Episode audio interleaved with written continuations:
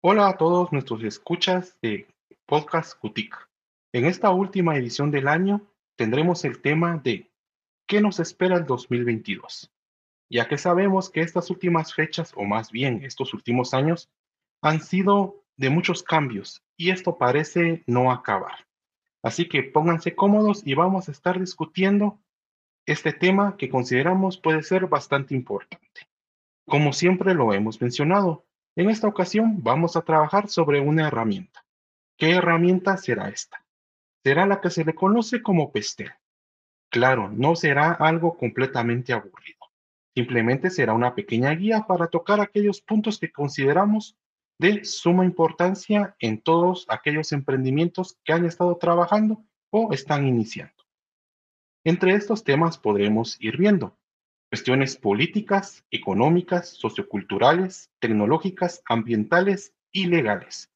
Por supuesto, al ser nosotros de Guatemala, podremos hacer un poco más de énfasis en estos temas en nuestro contexto actual, aunque con el conocimiento que tenemos de algunas regiones cercanas o regiones de Latinoamérica, iremos tratando de ir abarcando también otros contextos. Como siempre, me acompañan Edwin Sack y Omar Takam en este podcast. Así que sin más, comenzaremos. Y lo haremos con la parte política. Al menos en la región de Guatemala, este año 2022 será algo complicado. ¿A qué se debe esto? Básicamente es porque ya comienzan a verse muchas cuestiones de propaganda electoral. Muchas personas que se quieren dedicar a esto o que quieren incursionar en la política irán realizando diferentes cambios, cambios que afectan directamente al ecosistema. También podemos ir viendo cómo estas personas al querer influir dentro de comunidades podrán afectar más que todo negativamente. Si bien muchos de estos cambios ellos los quieren hacer ver como algo positivo, directamente en una comunidad puede ser algo que solamente polarice. Y por supuesto, al estar una comunidad polarizada, también veremos cómo las personas en ella pueden ir teniendo ciertas actitudes que nos pueden afectar en los emprendimientos. En el lado positivo también podremos ir viendo, y tal vez ahí me extiendo un poco más a cuestiones tal vez eh, económicas o legales, es que muchas de estas personas al querer una reelección pueden empezar a realizar cambios que aparentemente sean beneficiosos para la población. Y es muy importante analizar esa parte de aparentemente convenientes. ¿Por qué? Porque como tal y como ciudadanos, y no solamente para los que estamos en Guatemala, sino para todas las personas en general, tenemos que estar pendientes de en realidad cuáles van a ser estos cambios. Puede ser que solamente al leer el titular de alguna noticia donde podemos ver eh, tal diputado, eh, tal congresista, tal senador, está realizando algunos cambios a una ley de emprendedores, a una ley de tributación, puede parecer algo conveniente para nosotros, pero como tal, y como lo mencionaba en un principio, nuestro deber ciudadano es poder leer esas propuestas y ver si en realidad son cambios convenientes para lo que nosotros estamos realizando. Y por supuesto, una vez sabiendo qué cambios son los que se van a realizar, poder incidir no solamente a nivel político, ya sabemos pues que este no es un podcast acerca de política, sino irnos preparando en nuestros emprendimientos para estos cambios y cómo nos pueden afectar. Pueden cambiar alguna tributación eh, sobre algún producto que nosotros estemos importando, algún derivado de algún producto que nosotros estemos importando, un nuevo tratado de libre comercio que afecte, por ejemplo, la cantidad de producto que nosotros tengamos en nuestro país. Eh, por ejemplo, en Guatemala nosotros producimos una gran cantidad de azúcar. Puede ser posible que tal vez esta azúcar en algún momento vaya a estar siendo exportada hacia México y que nosotros por eso mismo vayamos a tener una escasez acá en nuestro país y por eso nuestro producto pueda tener problemas de producción. En ese punto es donde nosotros tenemos que analizar estas cuestiones políticas. Así que creo que esa será eh, mi participación en esta primera parte acerca de lo político. Así que compañeros, no sé quién de ustedes quiera continuar. Yo directamente de entrada, y para decirlo de una forma no tan incendiaria, sería que no tratáramos de poner mucha atención en el típico apoyo que pueden brindarse desde la, desde la parte política, entiéndase los ministerios o algunos proyectos que directamente dependen de, gobierno o que trabajan muy del lado de gobierno. Como bien lo mencionabas, la parte de que ya vienen elecciones, realmente va a ser esto muy lastrante. Muchas personas van a tratar de hacer campaña anticipada, campaña anticipada con ciertos fondos, para no entrar en detalle. Entonces, realmente no podemos esperar gran parte de ayuda de este sector.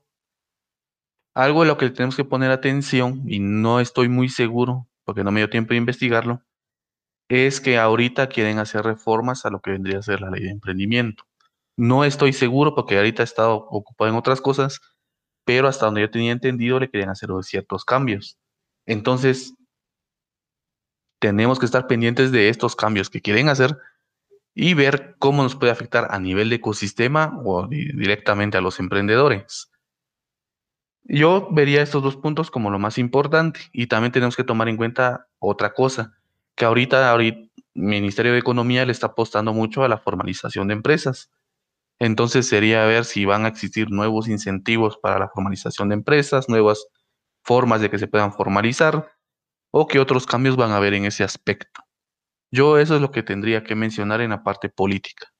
Bien, de mi parte, he de decir que creo que este año que viene en el aspecto político va a ser duro, ya lo mencionaron ustedes, eh, las campañas anticipadas, las personas que ya empezaron a formar sus partidos, si ustedes pudieron ver las redes sociales, ya están saliendo fotos de los posibles nuevos partidos y futuros eh, representantes, posibles representantes, mejor dicho. Entonces yo creo que ahí habría que tener en cuenta eh, la imagen política que, damos como profesionales, como emprendedores, como empresarios, eh, porque sinceramente, y no debería ser así, pero la sociedad tiene una Mm, vista muy mala o percibe muy mal a las personas que se expresan políticamente desde un aspecto de los negocios o desde un aspecto profesional. Y hay ciertas cosas que uno tampoco puede hacer desde ahí, que están en, las leyes, eh, que de hecho tal vez lo abarcamos en el aspecto legal, pero para mencionar eh, esto de la imagen política es mucho ojo, ¿verdad? Eh, si, si yo voy a ir por algún partido, si yo voy a ir por alguna idea, alguna ideología, eh, algún sector, etcétera, está bien. Eso está perfecto. Todos deberíamos de involucrarnos. Pero lo que debería de tener cuidado es qué tanto eh, me involucro a nivel de redes sociales con eso, qué tanto publico, qué tanto defiendo a ciegas, qué tanto involucro a mi negocio como un puente para hacer publicidad este, política. Entonces yo diría que hay que tener un poco de cuidado con eso, ¿verdad? Eh, alejar tal vez lo que es el negocio y las redes profesionales eh, de mi aspecto político. Mm, nada más, o si lo voy a hacer, pues tener mucho cuidado, ¿verdad? Eso sería un punto que yo debería, o lo, lo, coloco la mesa para que lo, lo piensen. Otro punto que, es de mencionar es eh, la política de inclusión que se viene fuerte este año, principalmente hablando de una inclusión para personas sordas y personas con alguna discapacidad visual. Creo que es importante eh, mencionar esto porque eh, se viene con fuerza este año, ah, ya se han aprobado muchas políticas, ya se están validando muchos acuerdos, entonces eh, creo que es importante tener en cuenta esto, ya sea que nosotros queramos acercarnos a esos acuerdos y poder brindar ese trabajo honesto a este tipo de personas que, que son, pues, como lo dije, personas sordas o con alguna discapacidad visual, que también tienen todo el derecho y pueden hacerlo, trabajar, ¿verdad? Eh, y también tener en cuenta que muy posiblemente aumente la interacción con estas personas eh, en distintos ámbitos laborales, ya sea que yo vaya a comprar a un almacén, ya sea que yo vaya a comprar materia prima. Entonces, eh, tengo que saber eso para saber cómo interactuar desde el respeto. Y, esto lo digo porque he tenido la oportunidad de formar parte de la comunidad de personas sordas y, instruirme un poco en esto y creo que es eh, es muy bueno que las personas eh, hagan conciencia de esta parte. Entonces yo lo dejo ahí en la mesa, eh, que sepamos que esto se viene, que sepamos que la interacción va a mejorar y que pues nos vamos a, enfrentar a estas situaciones y que lo podamos sacar adelante. También en el aspecto político quiero decir que estuve leyendo y viendo que posiblemente van a haber cosas de los impuestos. Me da un poco de miedo tener en cuenta que pueda haber reformas en impuestos o que se sea algo tentativo. Entonces yo diría que hay que eh, leer y estar pendiente de ese tema y también sobre la, la, reforma de la ley de emprendimiento y sobre el registro, que parece que también lo quieren tocar. Y no les extrañaría, y mucho ojo ahí, que muchas cosas eh, políticas afecten el mercado, afecten eh, lo laboral e incluso afecten las ventas de los emprendimientos, porque ahorita se viene una pelea por eh, destacar y también se viene una pelea por tratar de cerrar cosas y no sea que ahí se lleven a los emprendedores. Entonces creo que en los aspectos políticos es eso, cuidarnos un poco de este año que va a venir ahí con fieras a nivel político y también estar consciente de las políticas que mencioné, porque son políticas que seguro impactan o que seguro van a ser trascendentes. Entonces, de mi parte, querría dejarlo ahí para poder eh, continuar con la otra parte del peste. Muchas gracias por comentarnos esos puntos, Edwin.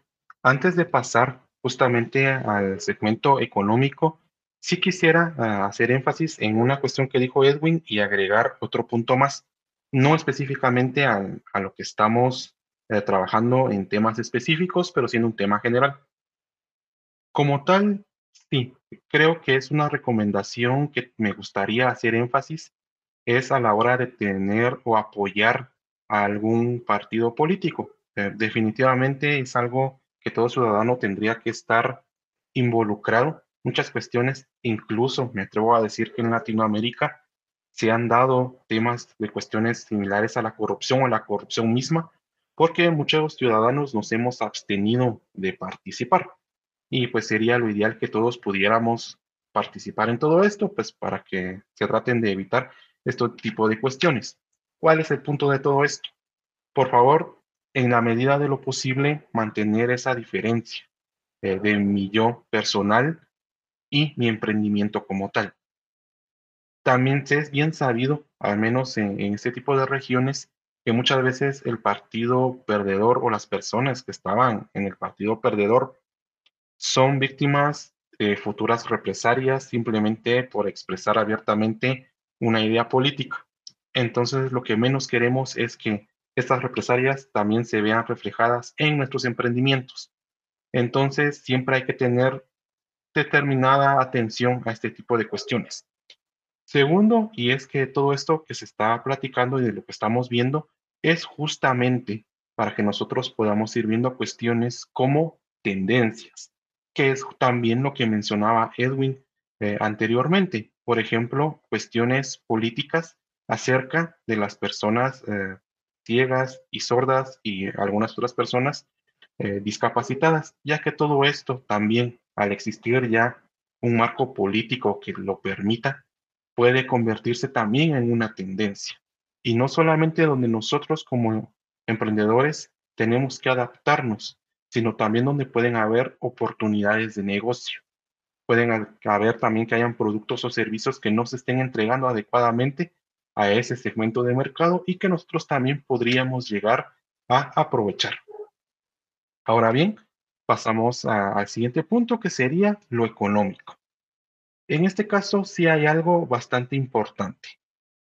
Si bien se ha anunciado con un gran bullicio el crecimiento económico que está teniendo al menos Guatemala eh, en este año, lo que no se menciona es que gran parte de este crecimiento económico es gracias a los migrantes.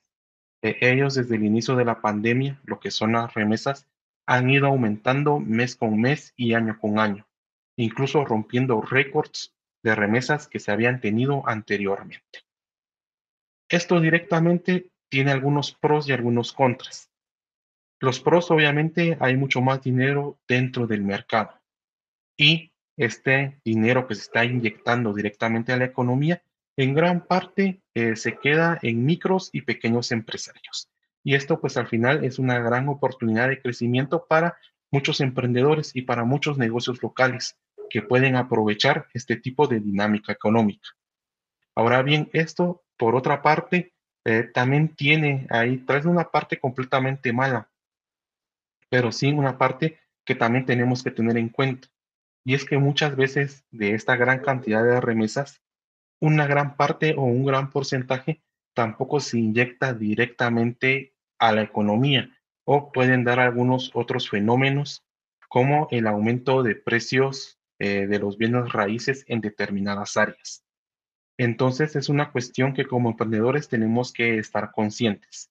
Buscar específicamente en el área que nosotros nos encontramos, porque también no podemos generalizar todas las áreas. ¿Qué tipo de emprendimiento, qué tipo de microempresa es la que está logrando captar ese dinero que viene del extranjero y nosotros poder innovar, poder eh, generar algo en esa área y también colaborar a la comunidad y beneficiarnos nosotros mismos y tratar de evitar esas partes donde vemos que las personas que reciben pues este tipo de ingreso económico que viene gracias a los migrantes no se está invirtiendo y pues tratar de evitarlas. Así que compañeros, ¿quién quiere también dar su opinión en esta parte? Tal vez para tratar de hacerlo así de una forma, bueno, a mí me gusta hablar de forma bastante resumida, vos, pero a mí hay algo que me preocupa bastante y es el tema de la inflación. Yo había estado leyendo unos artículos que mencionan que para el otro año sí se espera una inflación acelerada en lo que vendría a ser el dólar. Y como es bien sabido, siempre nos va a terminar afectando a nosotros. Y quiera que no, va a haber un mayor un aumento de precios.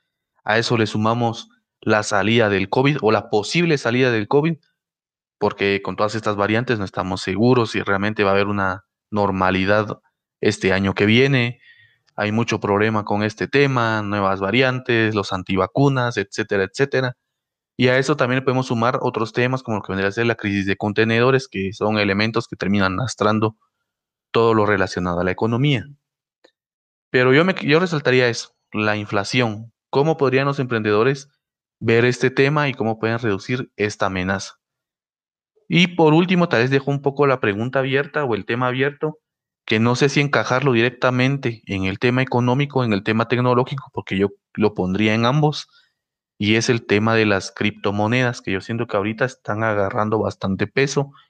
Entonces, yo con esto finalizo y les dejo el tema en la mesa.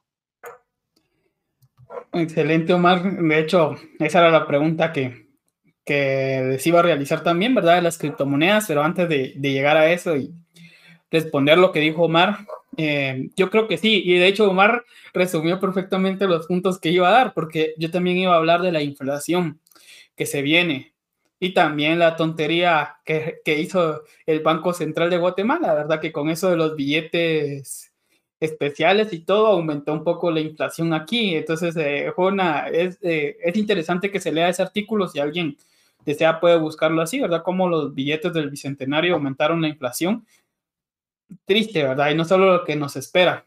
y bien lo dice Omar, ¿verdad? En varios países se viene este, una inflación muy, muy tenebrosa, lo diría yo, aunque suene duro la, o, algo tonta la palabra, pero es cierta, es tenebrosa la inflación, más en Estados Unidos. Eh, yo creo que, y tal vez esto lo continuamos en el aspecto social, pero yo creo que también hay que tener en cuenta la lucha económica, política y social que se está dando entre Estados Unidos y China y, otros países que quieran meterse a la lucha, ¿verdad? Corea, algún país europeo, Rusia, porque se viene fuerte. Eh, estamos viendo cómo China está penetrando económicamente y socialmente y en algunos otros aspectos en los países centroamericanos. Eh, ya vimos cómo Nicaragua dejó a Taiwán y se fue con China. Y así lo hemos visto con los otros países. Entonces también hay que tener en cuenta esos aspectos. Porque quiera que no, son cosas que van a afectar a la economía e incluso van a afectar algunos eh, planes de trabajo que tenga el gobierno o alguna que otro proyecto que salga para ayudar a emprendedores o para el trabajo o para jóvenes que buscan trabajo. Entonces hay que tener en cuenta esas situaciones. Creo que, que es de, de, estar atento a cómo evoluciona esto y buscar la forma de, de, protegernos ante la inflación, que tarde o temprano también Puede ser que nos alcance una medida más fuerte o puede ser que nos mantengamos con la inflación normal que venimos, ya que al menos eso es algo de, aplaudir, que la moneda de, Guatemala se mantiene más o menos estable, ¿verdad? A lo largo de, muchos años.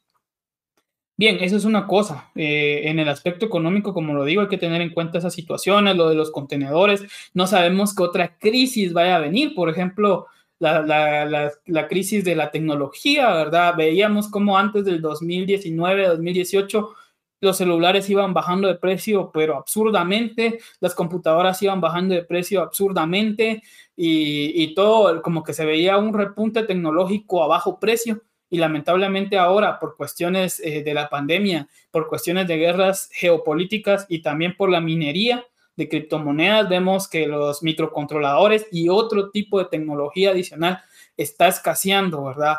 O no se está produciendo tanto como se debería. Entonces, hay que tener en cuenta esas situaciones. Y yo sé que algunos van a decir, bueno, tal vez yo solo tengo una venta, un puestito o algo.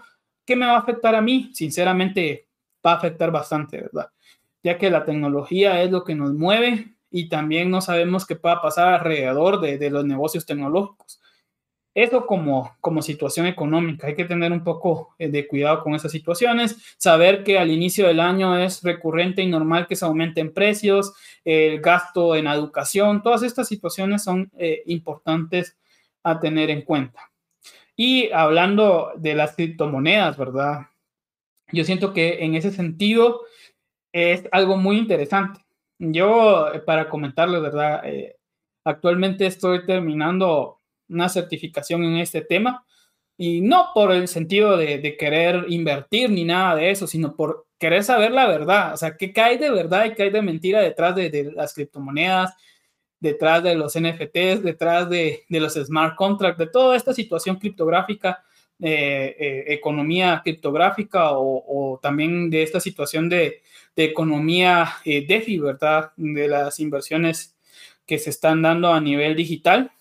Y, es importante mencionar que sinceramente, si nos alejamos un poco de lo que es charlatanes, de lo que son los coach de vida, de lo que son los coach de, divisas, de trading, y, y, realmente la persona que quiere conocer de esto se mete a leer, se mete a estudiar, ve los videos que son de personas que no me ofrecen hacer trading ni venderme cursos, que son solo informativos es un mundo interesante en el cual sí se puede sacar ganancia. Lamentablemente, no, la ganancia en Guatemala no va a ser tan grande porque las comisiones y las eh, software especial para poder trabajar esto es muy limitado en el país y las comisiones son muy grandes, pero sí da ganancia, o sea, no tanta como uno creería, al menos ahorita, pero sí da. Y es algo al que el banco de Guatemala le tiene miedo y todos los bancos a nivel mundial le tienen miedo. Y de hecho el banco sacó este, un, eh, un paper donde hablaba sobre las criptomonedas y decía que estas en Guatemala se encuentran en un sentido alegal. Es decir, la ley no lo prohíbe, pero tampoco es un incentivo. Eso significa que sí puedo trabajar con criptomonedas, sí puedo hacer trading de criptomonedas y sí puedo utilizar las criptomonedas para generar una ganancia. Eso sí, hay que tener un poco de cuidado con aspectos eh, que involucran eh, lo que es impuestos, ya que hasta cierto monto ya tenemos que ver la manera de declarar esos ingresos por criptomonedas. De un monto a un monto no, pero cuando ya vemos un monto algo grande, sí respondiendo a Omar, es un campo interesante, eh, no solo a nivel de las criptomonedas, sino yo diría que también a nivel del blockchain, que es la tecnología que hay detrás. Y tal vez donde yo tendría un poco de cuidado sería en los NFTs, que son los tokens no fungibles, ¿verdad? Estas obras que están sacando, que están valiendo un montón. Tal vez ahí, al menos desde mi punto de vista y lo que he estudiado, no me metería todavía. Pero a nivel de criptomonedas, creo que es una buena eh, forma de generar algún otro ingreso o, meterme a alguna otra forma de invertir, porque como bien lo dijo Omar y Ángel, ¿qué está pasando con este dinero de los migrantes? Que gracias a ellos y, todo esto que, generan con las remesas, eh, se sostiene bastante el PIB de Guatemala y, los negocios, mm, que muchas veces se está dejando de, lado eh, la inversión de este dinero. Y como lo vemos, y ya lo mencionaron los compañeros, hay inflación y va a ir en aumento y el dinero va a ir decayendo en su valor. Entonces, lo mejor y lo que todos recomiendan es tratar de generar algún tipo de inversión con este dinero, porque al final la inversión no se va devaluando, si se hace correctamente, por supuesto. Entonces, tal vez iniciar algún buen negocio, invertir en algún negocio, porque no en ese nuevo tipo de, de, de movimiento de dinero digital que son las criptomonedas. Para mí es algo bueno, pero si uno lo hace desde la conciencia y lo hace solo, o lo hace guiado de escuelas que, que solo me dan el conocimiento, no me, no me dicen nada de trading ni pagame el curso y te vas a hacer millonario. Esos son estafadores. Entonces, eso sí. Y además, he de decir que es un mercado muy difícil, que cualquier error que uno cometa pierde el dinero. Por eso les digo, las criptomonedas son buenas, o al menos desde mi punto de vista, por supuesto, pero requiere mucha atención. Eso y comentarles que es interesante cómo la gente le tiene miedo a las criptomonedas en Guatemala, hablando de Guatemala, ¿verdad? Pero es algo que ya está aquí. Hay gente que ya está comprando con cripto en, supermercados como La Torre. Eh, hay gente que ya está aceptando cripto, negocios que están aceptando criptodivisas, eh, especialmente en Guatemala. Y creo que hay uno aquí en Shela, pero no logré ver cuál es porque estaba privada la información. Pero es interesante que es algo que está que va a explotar y que sinceramente eh, va para largo, va para largo, porque la criptomoneda no solo es eso, la, criptomoneda, sino es la tecnología que está atrás la que hace crecer a estas monedas. Entonces yo diría que eso, compañeros, y pues, ¿qué, qué opinan ustedes al respecto de, esto de cripto, ya que estamos hablando de esto? Sí, sin duda es un tema bastante extenso. Sin duda creo que para todas estas personas que han estado pendientes o quieren saber más, creo que sí hay alguno, un ejemplo muy específico acerca de las criptomonedas como tal, y es lo que está pasando justamente ahora en El Salvador, que cambiaron su legislación para tener al Bitcoin también como una moneda de curso. Esto sin dudas es algo que no se había visto antes, es un gran paso y tal vez me atrevería a decir un poco a ciegas para ya incorporar una moneda de este tipo, una criptomoneda, a una economía nacional. Por supuesto, hay muchas eh, opiniones divididas y sobre todo también porque muchas de estas cuestiones, al estar por ley, obligan muchas veces a cierto tipo de negocio a tener que aceptar este tipo de moneda. Esto, por supuesto, al menos en mi opinión, tal vez no sea lo mejor en estos momentos. ¿Por qué? Porque usualmente casi todas las criptomonedas pueden o tienden a tener fluctuaciones eh, muy bruscas, ya sea tanto para bien o para mal de la persona que las tenga en ese momento. Entonces, no lo veo tan factible. Sin duda es algo que poco a poco va a ir ganando terreno aunque yo opine que no sea muy factible o aunque yo opine que no me parece tan buena idea, es algo que va siendo una tendencia. Va a ser algo que definitivamente no vamos a poder eh, cambiar. Vamos a tenernos que ir adaptando a esta nueva forma eh, de pago y, por supuesto, tratar de entender en realidad de qué es lo que se trata.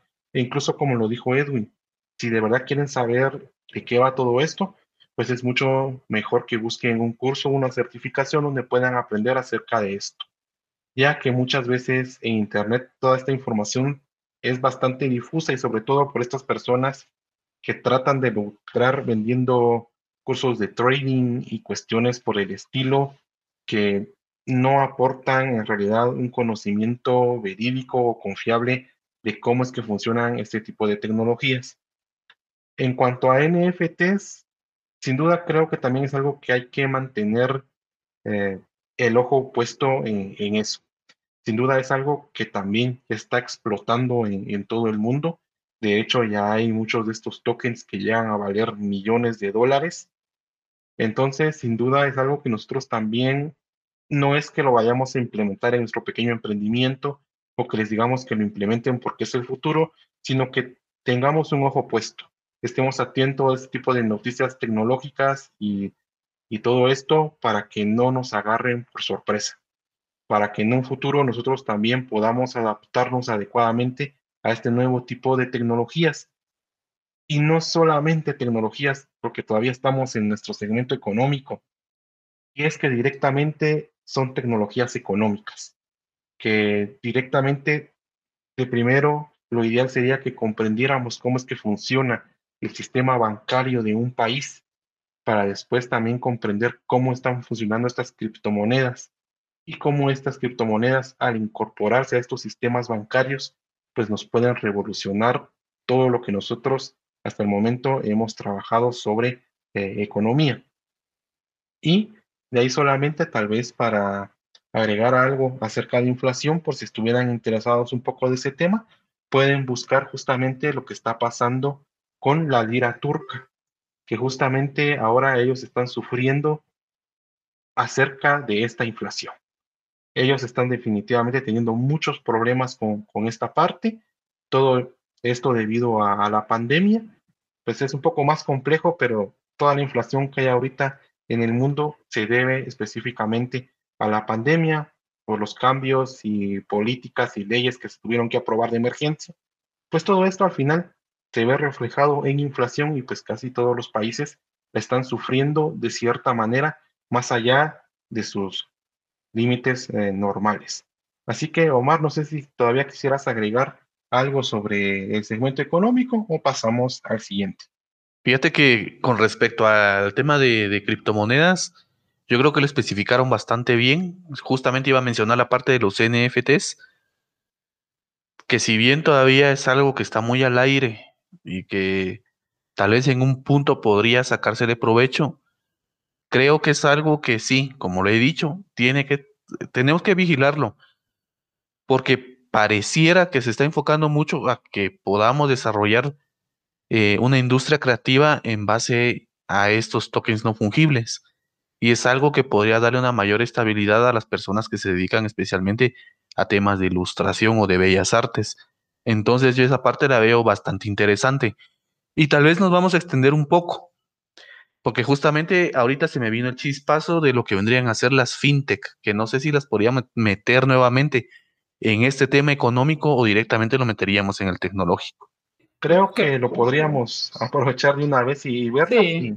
Ajá. Bueno, si, si, quieren, continúo yo el hilo que está diciendo Mar, ¿verdad? Eh, bien, yo creo que aquí, para cerrar ya lo de lo cripto, creo que tal vez aquellos que sí les interesa bastante es a los que están emprendiendo en tecnología o están desarrollando algún emprendimiento tecnológico. Eh, eh, o de base tecnológica, porque sinceramente lo que hay detrás de esta tecnología es algo que sí está cambiando. No estoy hablando de criptomonedas ni de, ni de NFT ni de smart contracts, sino lo que hay detrás, la tecnología. Entonces, si alguien está pensando en, en esto, métanle. Si alguien ha dicho yo quiero hacerlo de aquí de Guatemala, métanle, porque sinceramente ahorita está explotando las startups y todos estos emprendimientos que tienen que ver con el mundo de las eh, criptomonedas, de los NFTs, de los eh, smart contracts y de todo esto criptográfico, esta economía digital basada en la criptografía. Entonces creo que solo para incentivar a los jóvenes o no tan jóvenes a que se metan a, a esto, porque hay un gran campo que todavía no ha explotado. Y ahora con lo de las fintech, creo que es una realidad que ya está en Guatemala, ¿verdad? Es una realidad que ya está en Guatemala. Es algo eh, en lo que ya creo que por la pandemia todos ya lo experimentaron desde, desde niños pequeños hasta incluso abuelos.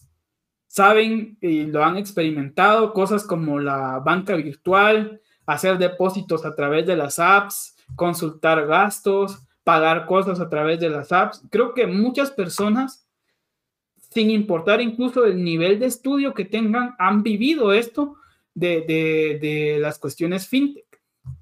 Y es algo que ya no lo podemos parar y es algo que ni siquiera es el futuro, es la realidad en la que vive Guatemala. Eso sí, no ha explotado como debería explotar todavía. ya sea porque a nivel de fintech estamos muy limitados en emprendimientos que trabajen esto. Creo que grandes, grandes hay tres nada más. Eh, y hay un salvadoreño que se está metiendo por ahí, ¿verdad? Que es una wallet de, cripto y depósitos bancarios y cosas así. Entonces, ¿por qué empezamos a, no, no, no estoy en contra de esto, pero ¿por qué en lugar de estar trayendo tecnología de los países vecinos, por qué aquellos emprendedores no inician en esto, o aquellos que tienen esa idea nos animan? Yo creo que es, es el momento de invertir en el fintech, no solo en Guatemala porque no ha explotado, sino a nivel mundial. Es increíble cómo las empresas fintech y los beneficios de las fintech se están comiendo al sector bancario tradicional. Acabamos de ver cómo, eh, se me olvidó el nombre ahorita del emprendimiento, pero, o de la startup, pero si ustedes lo saben, lo pueden comentar, cómo este emprendimiento de Colombia, que es como un banco virtual que tiene su tarjeta propia, salió a la bolsa de valores y se comió a los bancos de Colombia, de Chile, y así se está moviendo en diferentes países. ¿Por qué? Porque las personas ya se cansaron de estar con los recursos tradicionales que da la banca tradicional. Ya se cansaron, por ejemplo, a mí algo que me frustra, y yo no sé los demás, es no poder cobrar, por ejemplo, cosas con PayPal y, sacar el dinero y pasármelo. Ya están saliendo cosas que van a permitir esto de, del PayPal, ya sea porque PayPal no lo haga de manera directa, pero ya hay empresas fintech que, quieren hacer eso. Entonces, ¿por qué no empezar a trabajar esas situaciones? Hay mucho dinero digital, perdón, mucho dinero electrónico, perdón, no digital, electrónico. Y de hecho los bancos dicen, perdón, no los bancos, estas entidades eh, de tarjetas y todo, que Visa, Mastercard, etcétera, mencionan que el 80%, actualmente el 80%, o puede ser con poquito menos, del, del dinero es electrónico. ¿Qué significa esto? Que se está moviendo por apps, que se está moviendo por depósitos en la banca virtual, que se está moviendo por pagar con mi tarjeta, que se está moviendo por pagar con mi celular, utilizándolo como tarjeta. Entonces, miren, esto es una realidad. Ya está aquí, ya es algo que no lo podemos evitar. Y yo creo que si es un emprendedor, un emprendimiento, pues debería de empezar a adaptarse. Yo ya, visto, yo ya he visto emprendimientos que se están adaptando muy bien a esto. Y son chiquitos, que están manejando bien la banca virtual, las apps de depósito, las apps de movimientos eh, bancarios eh, con terceros. Yo lo he visto que ya lo están haciendo. Entonces yo creo que el que no lo está haciendo es momento de investigar, es momento de leer o es momento de acercarse a entidades, por ejemplo, como nosotros o cualquier otra entidad que esté por ahí, que les ayude a implementar o a saber cómo llevar esto.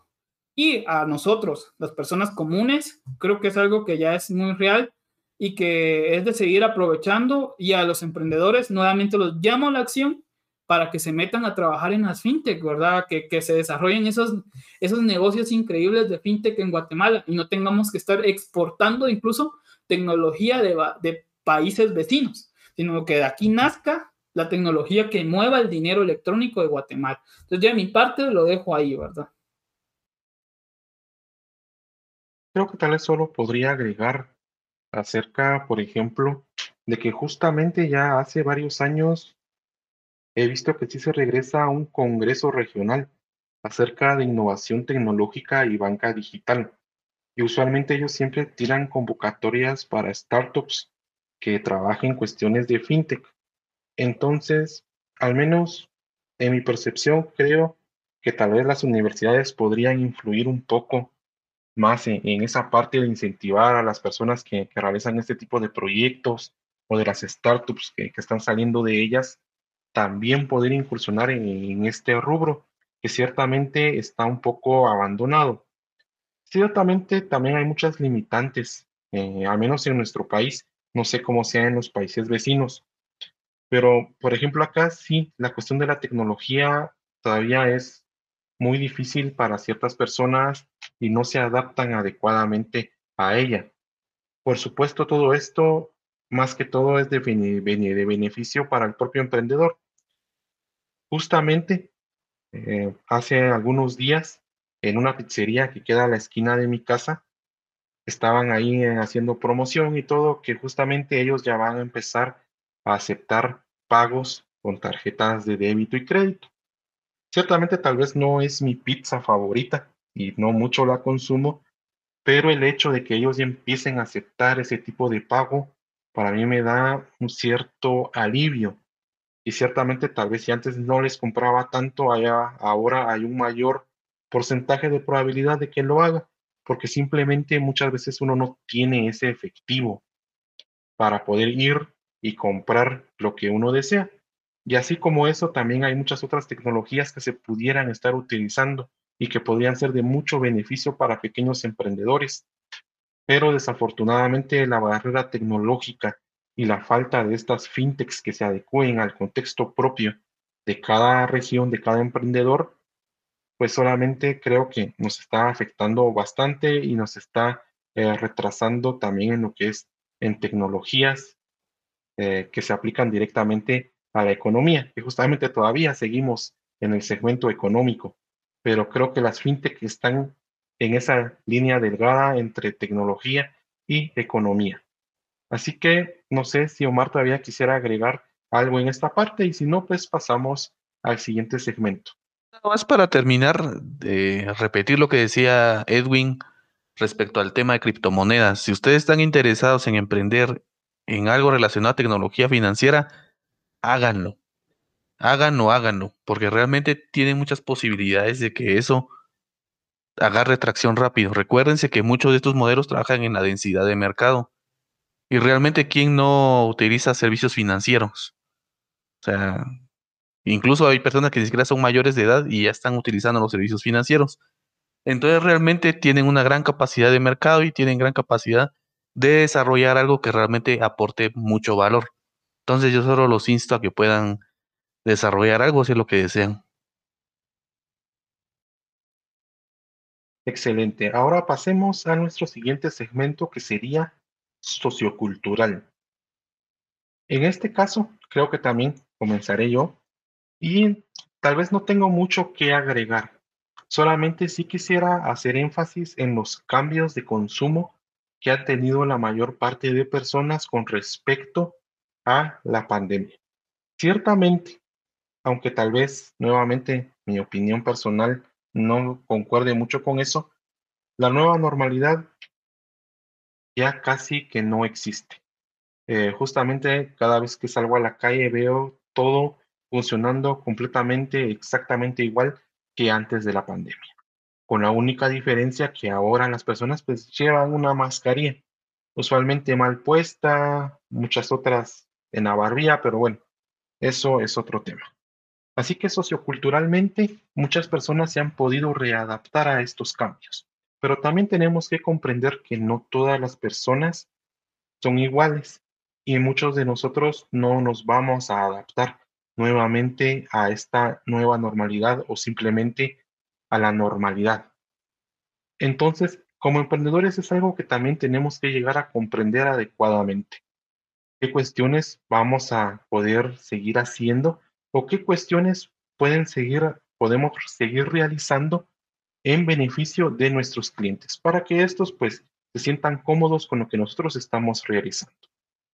En mi caso, y me gusta siempre ejemplificar este tipo de cuestiones, justamente estábamos discutiendo con algunos amigos esta parte de qué va a suceder cuando ya digan que las personas pueden andar sin mascarilla. En realidad me sentiré cómodo andando en una muchedumbre y todas estas personas sin mascarilla, en lo personal, yo sí la llevaría. Simplemente ya no me veo caminando en la calle junto a otro montón de personas sin utilizar una mascarilla. No, no tanto por el tema de, del COVID, las variantes y todo eso, sino que simplemente ya tengo esa percepción de que estas personas pueden tener un catarro, una gripe, en el peor de los casos, una tuberculosis. Y pues ya no me quiero exponer a eso, aunque ya he pasado 34 años de mi vida eh, haciéndolo y pues que no me había pasado eh, nada grave. Pero como tal y como emprendedores tenemos que estar al tanto de estos sentimientos. Tenemos, por ejemplo, herramientas que nos pueden ayudar como el mapa de empatía, donde podemos ver en realidad qué puede estar sintiendo nuestro cliente. Si nuestro emprendimiento es de alimentos y quitan esta restricción de mascarillas. ¿Lo voy a realizar ¿O mi cliente preferirá que yo, que soy la persona que despacha sus alimentos, siga utilizando una mascarilla? Ya que de esa forma la persona pues se sentirá eh, mucho más tranquila y mucho más confiada de los alimentos que yo le estoy entregando. Y así como esto también podemos ver en otros rubros, como por ejemplo todos los tipos de contenido pagados que se pueden ver en Internet. No es algo nuevo que durante la época de pandemia explotaron los servicios de streaming.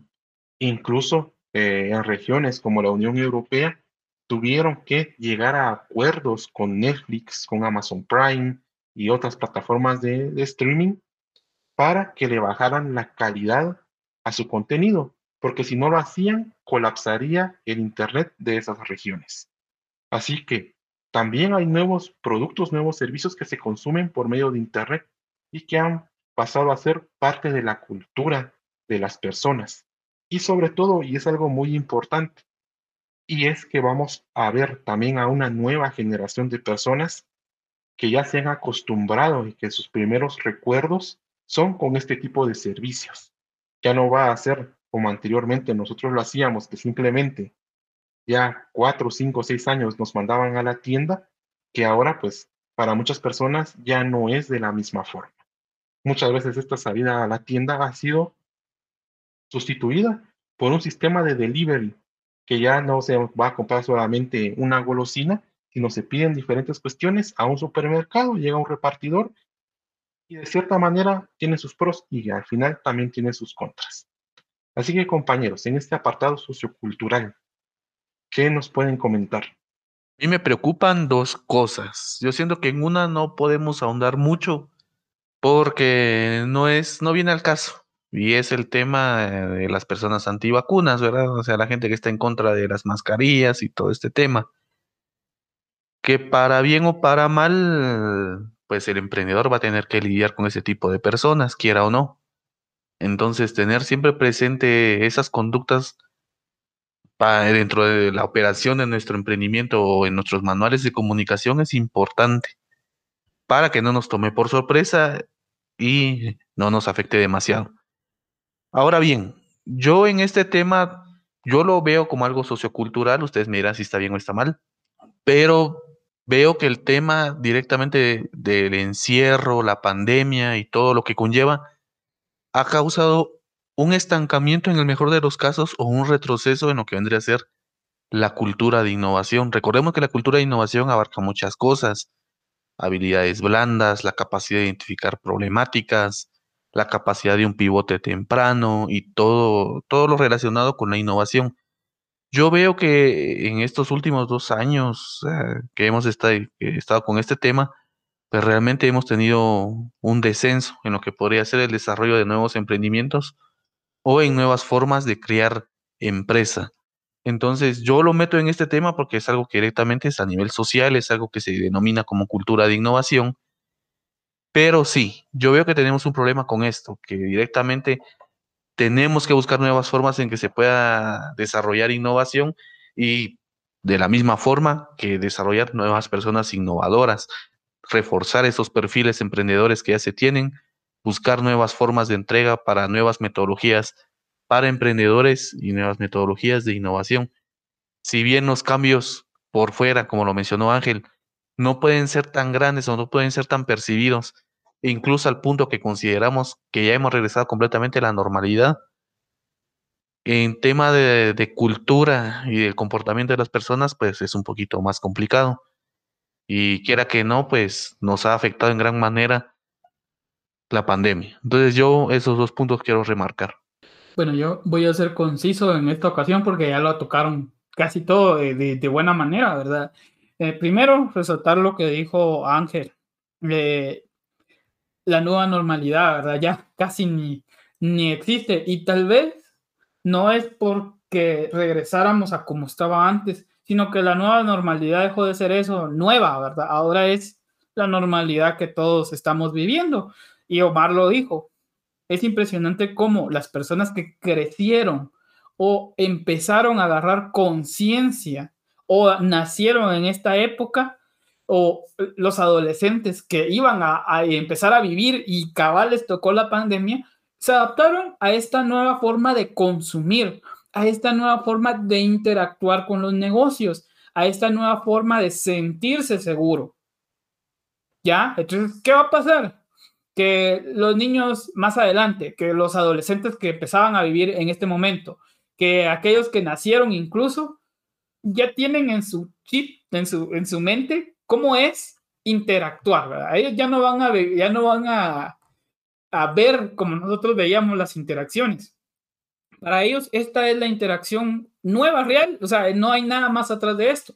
Y eso va a afectar, como lo dijo Omar, como lo dijo Ángel. ¿Qué va a pasar cuando lleguen las personas que son antivacunas o que no creen en el virus o que empezaron, no sé por qué, se destapó personas conspirativas?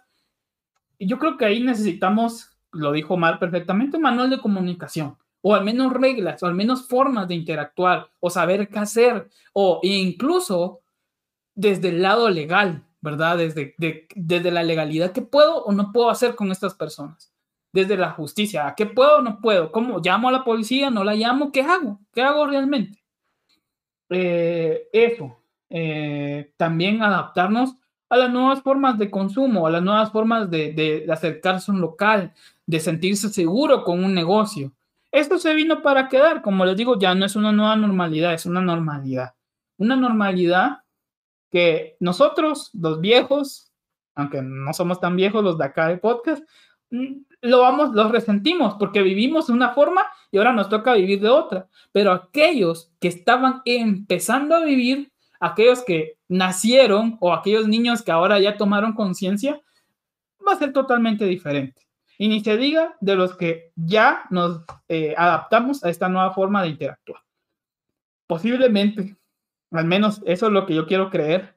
Después de esto, cuando ya se diga lo de las mascarillas, tal vez caigamos a un nivel como lo que hacía antes Japón, ¿verdad? Las personas que iban enfermas o las personas que no se querían contagiar iban con mascarilla y no se miraba raro, no se miraba mal. Posiblemente caigamos a eso, posiblemente no, no lo sabemos. Eso va a depender mucho de cómo ha evolucionado la cultura de Guatemala en este momento. Eso ya es una cuestión más seria, ¿verdad? No voy a entrar ahí, pero hay que tener en cuenta esas situaciones. Eh, otra cosa es la forma de consumir. Muchas personas, y eso lo digo por experiencia, eh, incluso personas mayores, ya compran en Internet, ya piden el delivery, ya compran su ropa en Internet, sus juguetes, sus cosas, lo que quieran. Es ya algo común. Eh, yo veo, incluso he visto abuelos comprando en Internet a mis papás que ni en su vida se hubieran animado a realizar una compra en Internet y le tenían miedo a poner las tarjetas o a pagar en Internet, ahora es, dicen que ya ni siquiera les da ganas de ir a un banco, ni a un centro comercial, ni siquiera ir a ver una boutique. Lo compran, se sienten tranquilos, descansan, hacen lo que sea en la casa y se evitan salir a hacer esa compra. Entonces creo que esto ya no es una necesidad, esto ya no es algo futuro, esto es algo que ya se quedó. Y aquel que cuando tenga la oportunidad pueda pasarse a este modelo de venta, a esta cosa digital, que lo haga, que lo haga.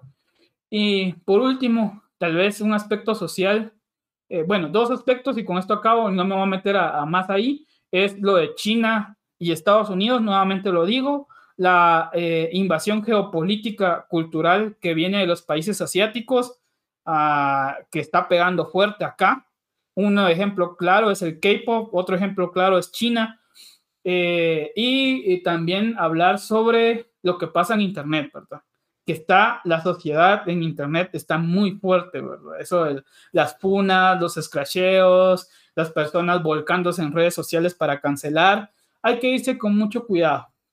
Hay que irse con bastante cuidado y lo mejor, al menos desde mi punto de vista, es tratar de mantenerse al margen de muchas cosas, aunque uno quiera luchar por, por una ideología, por algo, tal vez mantenerse al margen, a menos en las redes sociales, ¿verdad? O, y si uno se va a meter a eso, saber lo que se va a tener a, a redes sociales, que es algo tóxico, pero eso no trata el tema acá, ¿verdad? Eso, para mí sería eso, yo lo dejo ahí. sí creo que tocaron puntos bastante importantes y directamente relacionados con cuestiones socioculturales. Creo que cabe remarcar bastante esa parte, no sé si sea correcto llamarla algo así como una invasión asiática la que estamos viviendo. No solamente las cosas que mencionaba Edwin, sino que hay mucha cultura de esa parte del mundo que está siendo importada, que está siendo adaptada rápidamente por una gran cantidad de personas. No estoy diciendo si, si es bueno o es malo, es solamente una realidad que estamos viviendo y que como tal, pues también tenemos que tener atención a esto, ya que puede ser una tendencia, puede ser algo que en algún punto nos afecte. La cosa es que estemos atentos a lo que pueda suceder en esa parte. Ahora bien, pasamos al siguiente segmento acerca de cuestiones tecnológicas. ¿Qué podemos ver acerca de cuestiones tecnológicas y qué nos espera en el 2022? Bueno, en esta parte, si bien vemos el resultado directo en cuestiones tecnológicas y por tecnológicas, de momento me refiero a producciones electrónicas, computadoras, microprocesadores, tarjetas de video, etcétera. Sin duda, veo que hasta este punto ha habido una crisis, una crisis que afecta muchos componentes de hardware y que directamente esto parece continuar. Es algo que de momento no se ve eh, un final feliz, es algo que sin duda nos va a seguir afectando este año 2022. Directamente también pueden llegar a mencionar sí, bueno, yo tal vez no estoy trabajando en tecnología y tal vez no me afecte, pero directamente sí, sí nos afecta. Eh, vamos a ver un pequeño ejemplo de cómo esto nos podría afectar. Eh, por ejemplo, acá en Guatemala ya tenemos facturación electrónica obligada para este año 2022. Eh, si bien ese es un tema legal y político, para poder realizar esta factura vamos a necesitar nosotros acceso a estas tecnologías para poder complementar un requisito legal que es obligatorio para todos aquellos emprendedores que ya están registrados. Mientras poco a poco esta sequía de electrónicos no se agobie, cada una de estas tecnologías va a seguir subiendo su valor. Aún no hemos llegado a un punto extremo donde directamente tengamos escasez de repuestos. Ciertamente no hemos llegado a ese punto y espero que directamente nunca lleguemos a eso, que para al menos para mí eso ya sería un escenario post-apocalíptico, no poder conseguir ciertas piezas, al menos para ordenadores un poco más simples. Y también podemos verlo, por ejemplo, si es una persona que tal vez no vaya a facturar con un ordenador, pero sí por medio de un teléfono inteligente. Vemos que esto, esta tendencia que mencionaba Edwin hace un momento, de que las tecnologías iban disminuyendo su precio, eso definitivamente ya paró. Ahora, si nosotros vamos a nuestro distribuidor, eh, nuestro operador telefónico y queremos adquirir un teléfono celular, sinceramente los aparatos que ellos dan ahí son aparatos de miseria. Son aparatos de hace año y medio, hace dos años, con unos costos exorbitantes, que obviamente pues ahí también hay otras cuestiones de, de tal vez prácticas no éticas, pero podemos ver también cómo esta baja en la producción de semiconductores también nos puede llegar a afectar, aunque seamos un emprendedor muy pequeño. Entonces, compañeros, algo que puedan agregar en este segmento tecnológico. Tal vez remarcar la parte de, de, las empresas de telecomunicaciones. Yo siento que la infraestructura de telecomunicación de Guatemala, en el mejor de los casos, es mediocre. O sea, la verdad que es triste ver eh, los servicios que ofrecen. Definitivamente va a ser muy complicado poder desarrollar algún proceso de innovación de forma remota, o sea, sin llegar a la nueva normalidad por estos medios, incluso algún formato de capacitación, a pesar que en muchas ocasiones, ahorita, todavía en el 2021, se han realizado procesos de esa forma, pues la verdad que ha sido bastante complicado y hasta cierto punto confuso. Entonces, yo tal vez lo menciono más que todo por si tienen la posibilidad de buscar algunas alternativas en estos temas de empresas grandes. Y tal vez mencionar un poco la parte de lo que vendrían a ser las redes sociales, que lo va a poner en esta categoría. Yo considero que valdría la pena empezar a buscar otras alternativas a las típicas redes sociales. Yo creo, y si no estoy mal, si mal no me acuerdo, yo creo que Edwin lo había mencionado en un podcast anterior de, los blogs, de tener nuestra propia página y todo este tema. Yo siento que tal vez en este punto, así como estamos ahorita, valdría la pena que como pequeños emprendedores comenzáramos a apostar un poco más por esto. Y lo digo en relación a que yo veo que por lo menos las redes sociales pertenecientes a Facebook pues están teniendo bastantes problemas, están comenzando a lastrar bastante. Y fuera de estas redes sociales, la única que nos queda que es bastante grandecita vendría a ser TikTok, que definitivamente ha estado estompeando bastante a lo que vendría a ser Instagram en este último año y para el otro año ya se estima que va a crecer más. Yo lo divido en dos partes en este tema de redes sociales. Uno, que se busquen alternativas para Facebook y, si, de forma preferente que se tengan algún medio de comunicación o una forma de poder expresarnos como emprendedores o pequeños empresarios de forma más autónoma, como puede ser una página web o un blog. Y buscar otras alternativas que también nos puedan funcionar, como podría ser Twitter. Y por otro lado tendríamos que ya se empieza a romper el estigma que se tiene de TikTok, que es una plataforma solo para jóvenes, y que tenés que salir bailando sí o sí. Yo siento que eso está afectando bastante. Yo siento que la mayoría de emprendedores deberían estar por lo menos curioseando la plataforma, trasteando que encuentran y analizar por ellos mismos si es una plataforma que les conviene o no. Ahorita, ahorita, perdón, ha tenido un crecimiento bastante acelerado y con ello tiene mayor diversidad de contenidos no considero correcto que sea una plataforma que se tenga que desestimar de esa forma. Y también hablar un poco acerca de lo que vienen a hacer las tiendas en línea, que si bien es algo importante, no tenemos que dejarnos, eh, ¿cómo podríamos decirlo? No tenemos que acelerarnos o directamente porque se nos ofrecen tiendas gratuitas tenemos nuevamente analizar si realmente la necesitamos ahorita y si tenemos todos los medios necesarios para poder operarla de una forma adecuada. Y esto lo digo en relación a que tristemente, y lo digo de esta forma, este 2021 se ha visto un spam de empresas, ONGs u otro tipo de entidad que se han puesto a ofrecer tiendas virtuales gratuitas, que venga, que lo capacitamos, que aquí que allá. Y al final, y es algo que tal vez no mencionamos en lo político, el que termina ganando es la persona que lo está ofreciendo y no tanto el emprendedor, porque el emprendedor va a tener su tienda y no va a pasar nada.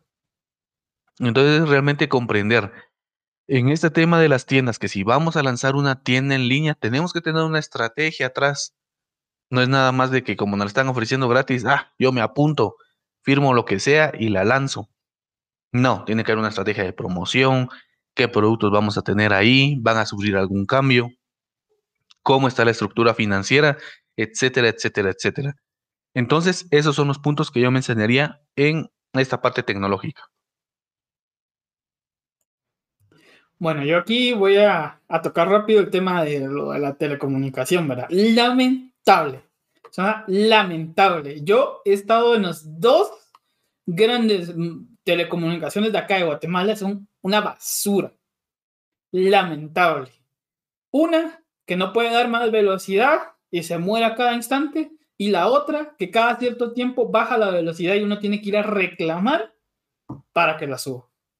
Y la mejor, lo mejor es tener alternativas, como lo mencionó Omar, vas a buscar algún tipo de alternativa. Eso sí, siempre hay que tener un poco de cuidado con estas alternativas, porque no todas me van a funcionar en donde yo estoy.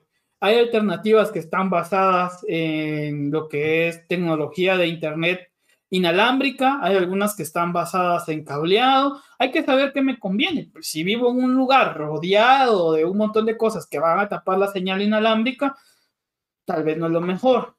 Pero si yo vivo en un lugar donde sé que la señal me va a llegar bien, donde sé que tal vez el tiempo, el clima no me va a afectar tanto o es el único modelo viable, hay que adoptarlo, ¿verdad? Yo creo que eso es eh, el análisis que hay que, que hay que realizar. Y ahora sí, para terminar de agregar un poco, ¿verdad?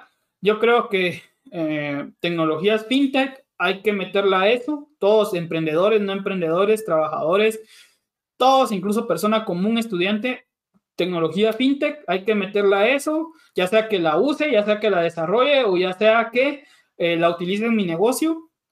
Eso es una.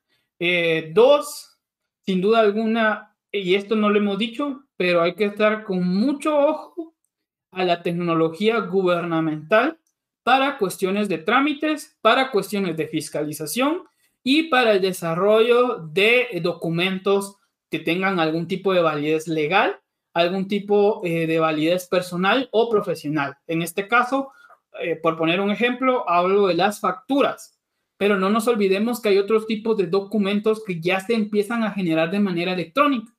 Entonces, si ustedes son de aquellos que todavía van a la de aquellos que todavía mucho ojo.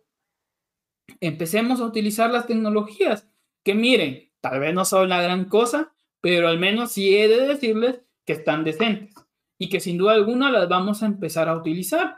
De hecho, incluso yo leí un artículo en el que se hablaba que en un futuro, si, se, si llegara a pasar, y este es un artículo no de un periódico, es un artículo real de una persona, de, de alguien que publica, un, white paper, por decirlo bien, de que si al final llegara a existir algún tipo de regulación o llegara a existir algún tipo de mejora en la fiscalización de criptoactivos, es decir, criptomonedas, NFTs o dinero que yo traigo de mi PayPal que yo gano en ciertas partes de utilizando plataformas digitales, lo que va a pasar es que al momento de declararlo en la misma factura me va a, permitir, me va a permitir realizar la declaración de todo esto. Que sí se tiene contemplado, que quién sabe que lo van a hacer o no, esa es otra cosa, pero sí se ha contemplado y se contemplan hacer muchas cosas de manera digital a través del gobierno y es algo que nadie le está poniendo atención porque odiamos al gobierno o hay un ahí algo que sinceramente es algo que, que, se lo han ganado, ¿verdad? Pero al menos yo los invito a todos a que tengan en cuenta esas situaciones tecnológicas que van a venir, que ya están pasando, pero que van a seguir pasando y van a venir. Si no, vean los, eh, los registros en el X, por ejemplo, ya se pueden hacer electrónicos, etcétera. O sea, esto es algo que debemos de ver ya como empresarios o como profesionales, sin duda alguna. Ya sea que seamos profesionales individuales o estemos como profesionales en, algún, eh, en alguna empresa. Son cosas que por favor no las dejen. Que por favor no sean dejados con eso. Eh, utilicemos las fintech nuevamente. lo cripto seguro va a explotar. Este año yo me la juego a que lo cripto explota en Latinoamérica. Yo me la juego va a explotar.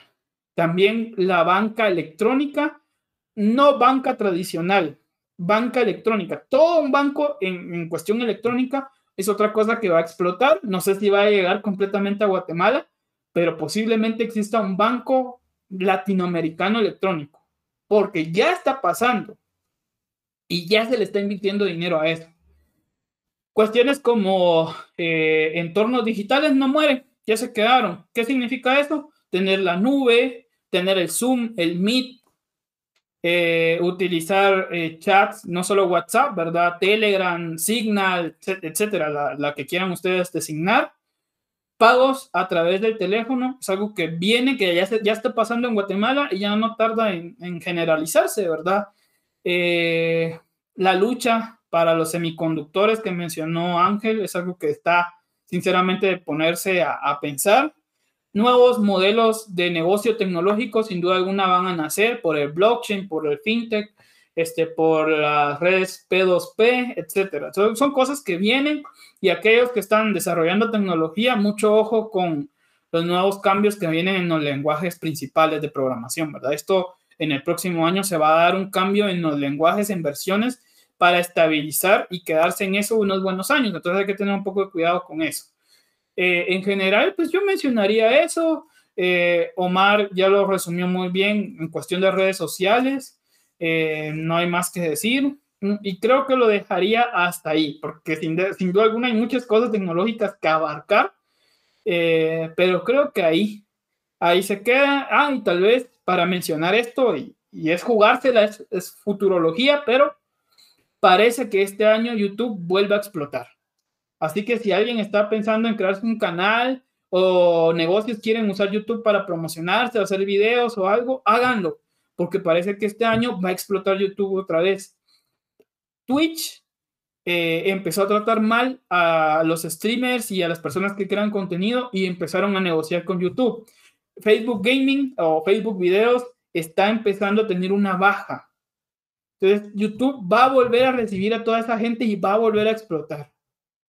Entonces, creo yo que es de mencionar esto, de, tener en cuenta esa situación, porque puede ser que YouTube. Ah, sí, y lo último, y ahora sí cierro, perdón, porque ahorita me acabo de recordar es que Spotify va a empezar a ofrecer espacios publicitarios para emprendedores. Eso todavía no se sabe cuándo se va a implementar en el 2022, pero sí se quiere implementar. Espacios publicitarios. Ustedes me van a decir, ya hay publicidad en Spotify. Sí, pero ahorita vamos a escuchar en qué consiste esto. En programas de radio, en programas de podcast. Ahí se va a empezar a meter publicidad. Y esta publicidad la quieren enfocar más para que pequeños emprendedores pequeños empresarios puedan meter su publicidad ahí. Eso todavía está en, veremos cómo funciona, pero sí lo van a hacer. Entonces, para que tengan en cuenta esas situaciones, buscar otras formas de publicitarse, ya no el típico anuncio en Facebook, ¿verdad? Que ya casi no alcanza a muchos, ni la típica historia pagada de, de Instagram, porque ya no. No me extrañaría que este, este próximo año TikTok me tira publicidad, que de hecho creo que ya lo empezó a hacer. Entonces creo que ahí lo dejaría, investigar nuevas formas de publicitarme y lo que mencioné, ¿verdad? Para tener en cuenta en este, este año. Excelente, creo que sí son puntos bastante importantes los que han mencionado, las redes sociales que mencionaba justamente Omar, los comentarios que también nos dio Edwin. Vamos acelerando un poco, creo que ya llevamos algo de tiempo en esta edición y tampoco no queremos aburrir a todas las personas que nos están escuchando. Así que, sin más, pasamos a los últimos dos segmentos, que serían ambientales y legales. Vamos a ver ahorita las cuestiones ambientales como tal. Creo que al menos acá a nivel nacional no puedo agregar mucho. Si bien hemos estado al tanto algunas cuestiones como esta, creo que no hay mucho que pueda agregar para el emprendedor común y corriente. Si bien puede ser que algunos de los emprendedores ya estén pensando en exportar hacia otros países algunos de sus productos, entonces ahí sí creo que hay algunos datos que podemos ver. Y en este caso son algunas nuevas tendencias y regulaciones que, por ejemplo, está aplicando la Unión Europea. Todo esto en el contexto de lo que se le ha llamado la Green Recovery, que es básicamente dar un trato preferencial a, todas aquellos, a todos aquellos productos o servicios que puedan comprobar que son más amigables con el medio ambiente, eh, que tengan emisiones de CO2 ah, reducidas, que tengan una producción más limpia. Entonces, al menos en este segmento creo que solamente en eso me quedaría. que ya saben, en tener una mejor producción, algo más limpia, algo más verde. Recordemos que ser verdes no es sembrar plantas, no es tener suculentas, no. Ser verde es aquellos emprendimientos, aquellos productos, aquellos servicios que, por ejemplo, tengan una menor cantidad de emisiones de carbono. Eh, quiere decir que cuando transporto eh, mi mercadería, transporto mis materiales, eh, lo hago en vehículos que puedan, que no contaminen tanto, que tengan una emisión de CO2 menor. mi fábrica, mi producción como tal, desecha los residuos adecuadamente sin contaminar demasiado. Estoy vinculado con plantas de reciclaje y ahí va todo aquello que yo ya no utilizo o los residuos de mi producción. Eh, tengo aguas residuales y antes de verterlas al drenaje, pues pasan por un proceso adecuado, que en teoría, al menos en Guatemala, pues esto ya tendría que estar regulado, pero como con muchas otras cosas, pues nadie hace caso y la ley pues tampoco está presente en estos casos, pero bueno, ahí ya me estoy desviando un poco del tema. Así que compañeros, en ambientales, ¿algo que puedan agregar? Yo creo que va muy relacionado con lo que dijiste vos y es la tendencia de lo verde. O sea, ahorita, eh, lo que ahorita va y lo que ahorita está sonando es de que todos seamos verdes, todo más amigable con el medio ambiente y todo lo relacionado con eso. Y como bien lo mencionaste, no es de que tengas un producto ecológico y se acabó, no. Justamente el Centro de Innovación de BBVA se ha estado apostando bastante por talleres y por formas de que se puedan medir las huellas de carbono de cada empresa o emprendimiento. Recordemos que no basta con que tengamos un producto ecológico y que tenga un empaque ecológico, sino que también tenemos que medir la forma y la manera en la que lo vamos a distribuir. Por ejemplo, si estamos utilizando vehículos o lo estamos entregando por medio de bicicletas y todo eso.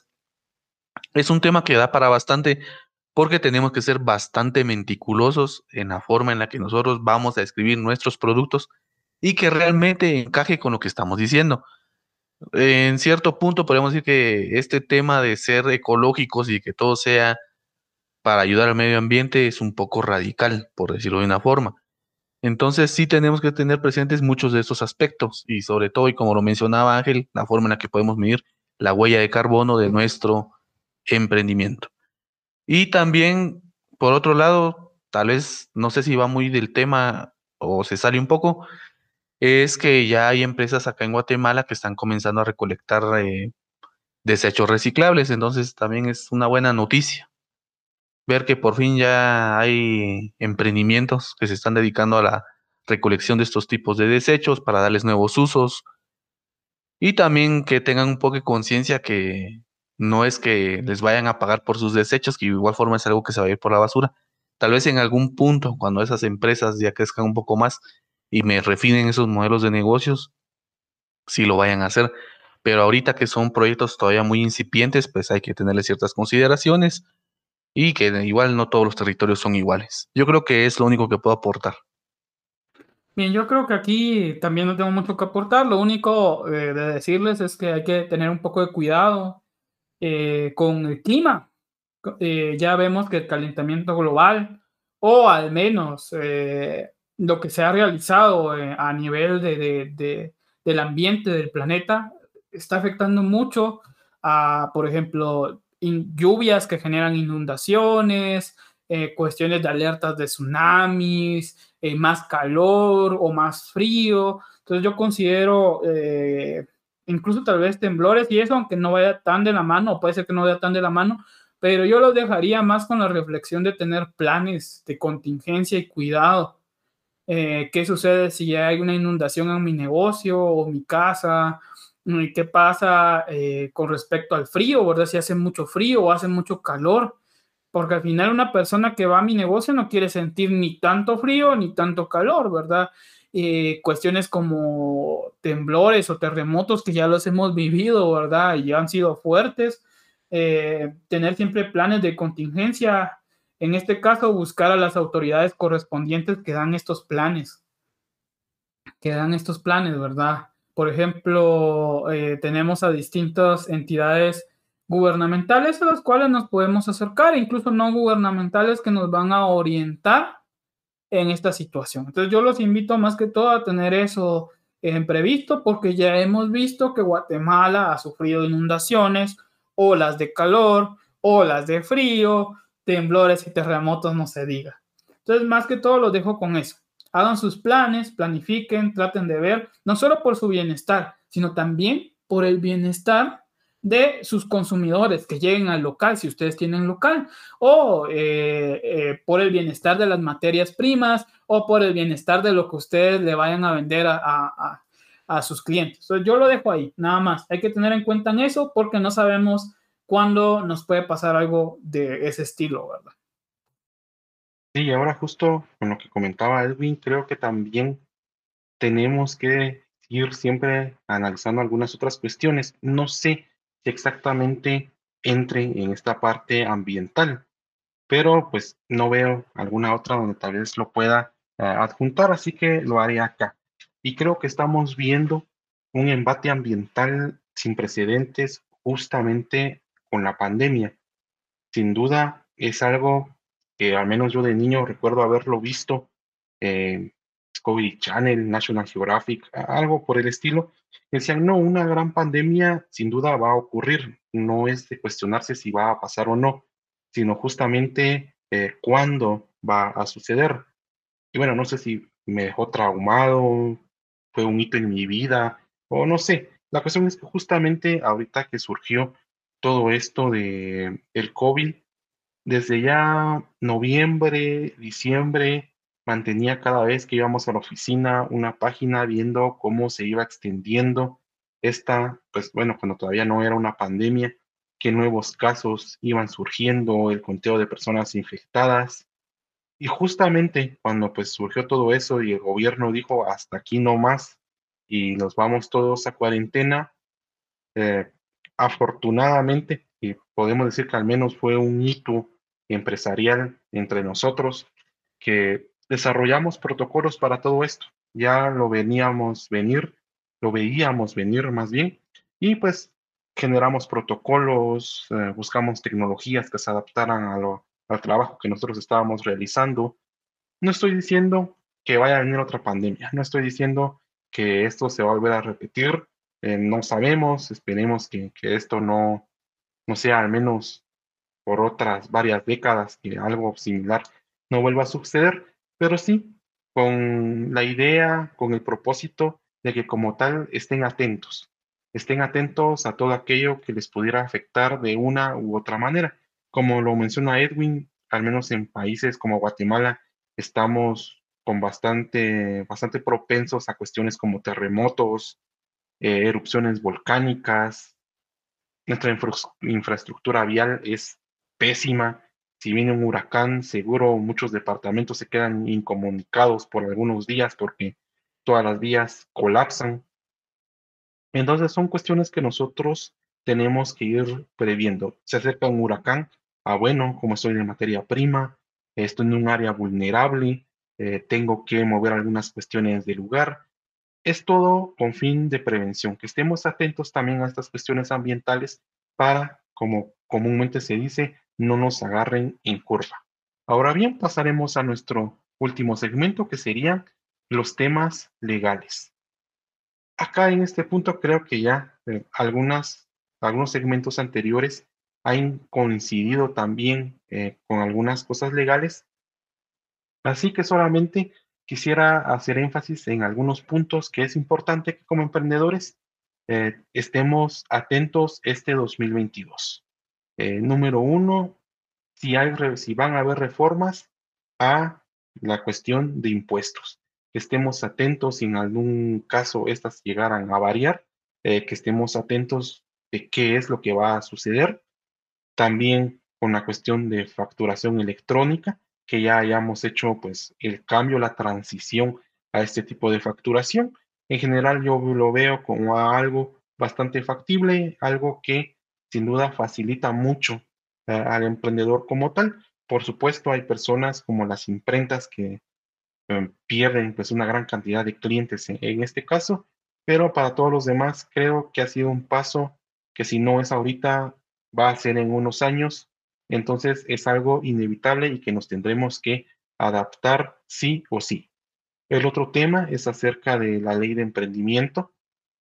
Bueno, no sé, tal vez no sea correcto decirla de esa manera, pero sinceramente la ley cuando se formuló y fue aprobada por el Congreso estaba súper mal hecha, como dicen vulgarmente, la hicieron con las patas. Eh, después de esto, pues más o menos con un acuerdo gubernativo para la aplicación de la ley, trataron de corregir algunas cuestiones que, si bien se hizo con un buen propósito, no había mucho con lo que que trabajar. Entonces, estar atentos si en dado caso pues hubiera modificaciones a esta ley. De momento no hay mucho ahí que en realidad pueda ayudar al, emprendedor como tal. Si bien ahí pues se definían muchas cuestiones de apoyo al emprendedor, pues en los últimos años se ha visto muchas cosas menos un apoyo real al emprendedor. Entonces, pues siempre estar atentos, ya que como lo mencionamos en un principio, eh, como ciudadanos, pues tenemos que estar al tanto de todas las leyes eh, de nuestro país. Así que compañeros, ya para este último segmento, ¿qué nos pueden comentar? Sumiste bastante bien, o sea, dos puntos importantes a tomar en cuenta para el 2022 legal. Muy importante, todo lo relacionado con la tributación, factura electrónica, y yo ahí me quedaría. Un emprendedor que realmente desea involucrarse en todo el ecosistema y empezar a buscar el bienestar, eh, podríamos decirlo general, o sea, realmente a nivel ecosistema, claro, sí, sería importante que comencemos a ver si es que van a hacer estas modificaciones a la ley del emprendimiento y como tal a su reglamento y todo lo que eso conlleva. Esos son los dos puntos más importantes. Realmente no veo qué más se le podría agregar. Entonces ahí estamos. Bueno, yo creo que también voy a caer aquí. Creo que estamos los tres en sintonía, ¿verdad? Cuestiones de la, la legalidad en el ambiente de fiscalización. Creo que hay que tener, perdón, creo que ahí hay que tener mucho cuidado, mucho ojo, emprendedores, profesionales, todo aquel que facture o todo aquel que ya esté involucrado en el proceso, que es entes como la SAT y todos estos, ¿verdad? Eh, mucho cuidado. La fiscalización se viene con todo, porque este año se valieron muchos impuestos y parece que este año que viene va a ser más severo. Siempre lo dicen así, pero... Así que tengan mucho cuidado con esto, cuestiones de fiscalización y mucho ojo también, mucho cuidado con documentos legales eh, descargados o generados a través de procesos digitales. Asegúrense bien que todo esté bien impreso, que todo al final quepa en la hoja, que esté firmado y sellado correctamente, que tenga la validez y siempre guarden una copia, por favor. Siempre guarden su copia, siempre eh, guarden el backup de la operación para que todo quede con un registro digital. Y mucho ojo, porque muchos de esos documentos tienen un QR, el cual tiene validez para cada cierto límite de, consultas. Por ejemplo, les doy mi ejemplo, yo cuando eh, recién imprimí lo que es eh, una constancia de colegiado activo de, ingeniero, tenía solo tres validez eh, el QR, ¿verdad? Solo estaba válido para consultarse tres veces. ¿Eso qué significa? que por favor, si ven que tiene el QR, no lo estén escaneando a cada rato, ni se lo den a alguien para que lo escanee y haga chiste. Esos QR solo se pueden escanear ciertas veces y después ya no va a valer el documento y van a estar diciendo por qué no vale, que no sé qué. Entonces, yo lo dejo ahí con eso, ¿verdad? Ojo con esos documentos digitales, por favor, tengan mucho cuidado. Otra cosa legal que creo que va a explotar este año es las firmas digitales. Es algo que ya se viene dando desde hace muchos, muchos años, pero gracias a cripto es algo que va a explotar. Esa firma digital, la generación de llaves públicas y privadas a nivel de, Internet, creo que es algo que viene muy fuerte. A ver si no nos va a tocar en un futuro que con en nuestra llave tengamos que firmar o tengamos que registrarnos. Así que tengan mucho cuidado con eso, lean un poquito al respecto de eso porque se viene con todo Creo que otra tendencia, aunque no creo que llegue a Guatemala, pero la dejo ahí, son los smart contracts, ¿verdad? los contratos inteligentes basados en blockchain. Eh, y mencionar, ahora sí, que hay que leerse muy bien la ley que involucra cuestiones políticas y campañas, porque a nivel legal hay ciertas cosas que un profesional o un emprendedor o un negocio no puede hacer entonces, por favor, léanse bien eso. Por ejemplo, en cierto aspecto, eh, los ingenieros no pueden, los ingenieros colegiados y profesionales no pueden involucrarse, no pueden hacer cierto tipo de propaganda. Eso está ahí. Entonces, yo lo dejo para que las personas investiguen eso y no incurran, porque, ay, eso a nadie le cae. Yo he visto a varias personas caer por eso. Y más con las persecuciones políticas que se dan. Mm, Así que mucho ojo, yo, yo dejo ahí, yo lo dejo ahí y tal vez cierro invitando a las personas a que lean un poco sobre los derechos de autor y propiedad intelectual. Todos los años está bien saber eso. Y aquellos que tengan las ganas de utilizar software, y no puedan pagar licencias, tal vez métanse a utilizar software open source o eh, software libre, ¿verdad? Para que nos evitemos cualquier problema. De ahí en más, yo lo dejaría eh, en el aspecto legal con esto.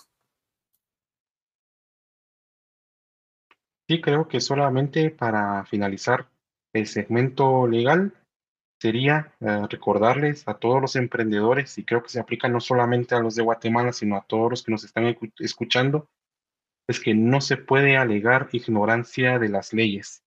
Si hay una ley que les prohíbe hacer algo, ustedes no pueden decir, es que yo no sabía de esa ley. Y bueno, eso creo que más de que un consejo para emprendedores es un consejo de, ciudadanía. Nosotros como tal tenemos que conocer qué es legal y qué no es legal para saber eh, comportarnos, para saber qué hacer, saber cuáles son nuestros derechos y nuestras obligaciones y también cuáles son los derechos y obligaciones de todas las demás personas que eh, nos están rodeando. Eh, entre estas cuestiones podemos mencionar tal vez no leyes como tales, pero sí algunas otras cuestiones como el ADIACO, la Defensoría del Consumidor. En este caso, si se acuerdan, hace algunos años acá en Guatemala, algunas farmacias fueron multadas con grandes cantidades de dinero por propaganda engañosa entonces son temas que como emprendedores también tenemos que estar conscientes y no caer en algunas de estas malas prácticas. Aparte de nuestra propia ética como tal, también podemos incurrir en faltas a la ley que nos pueden traer problemas eh, más adelante. Así que estos serían nuestros consejos acerca de qué nos espera el 2022. Edwin, no sé si quisieras agregar algo aún. Sí, Ángel, para cerrar, y perdón que lo agregue ahí, de último, esto se me acaba de ocurrir, es eh, que aquellos que están ya empezando a manejar información o aquellos emprendedores que dejan ahí el formulario de Google o que piden números o algo, mucho ojo. Y esto no solo aplica a nivel nacional, esto es para todos los que nos oyen y también si alguien ya está trabajando a nivel internacional. Recuérdense que hay leyes que regulan el manejo de información y datos, que son leyes incluso internacionales. ¿Qué significa eso? Que a mí me puede caer desde Europa. Y eso les está pasando a las grandes empresas, Google, Facebook y todo. Imagínense eh, si nos tocara a nosotros, porque no tenemos esos abogados o algo.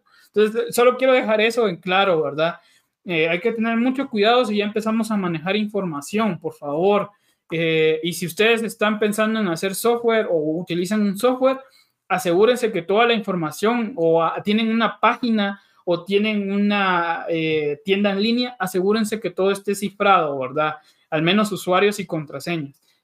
Y el manejo de datos, también tengan mucho cuidado porque hay muchas leyes, no solo a nivel de Guatemala, que sí las hay, la gente cree que no, pero sí las hay a nivel internacional. Entonces yo lo dejo ahí y también, por favor, ustedes no estén regalando la información en cualquier lugar, ¿verdad? Solo eso lo quiero, lo que quería agregar Ángel para, para cerrar mi participación. Gracias, Omar. ¿Algo que quisieras comentarnos todavía? Sí, cabal, ahorita que se puso a hablar Edwin, hay algo del tecnológico que se tuvo que haber mencionado. Yo creo que lo vamos a utilizar como cliffhanger para algún próximo podcast. Y es un tema muy, muy, muy importante la ciberseguridad. Después de todo el encierro, que ahorita lo estamos manejando todo en forma digital, en las redes sociales, incluso transferencias, es importante que este 2022, incluso aunque seamos pequeños emprendedores, tengamos un mínimo de seguridad en nuestros dispositivos y plataformas digitales. Solo eso.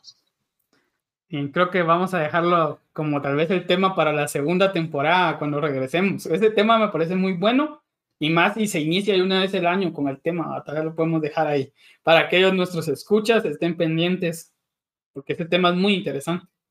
Sí, creo que sí, va a ser un buen inicio y un muy buen tema para comenzar el 2022. Así que eh, eso es todo para los que nos han escuchado y también muchas gracias para los que han escuchado este episodio y para los que han escuchado eh, todos los episodios de esta primera temporada. Esperamos en enero ya eh, retomar con la segunda temporada. Solamente para finalizar, por si se lo preguntaban, eh, nuestro top 3 de episodios este año. tenemos el número uno, motivación en emprendedores realmente funciona. Y segundo y tercer lugar, en un empate, tenemos los temas de si soy de creador de contenido, también soy emprendedor. Y como un paréntesis para este tema, hablamos bastante de lo que podría ser plataformas como OnlyFans. Y empatado, ustedes deciden si en segundo o tercer lugar, el oligopolio de las redes sociales. También fue un episodio donde tocamos temas bastante interesantes a los cuales también hicimos referencia en este episodio. Así que sin más, nos despedimos, esperamos que pasen buenas fiestas y nos vemos en el 2022. Hasta la próxima.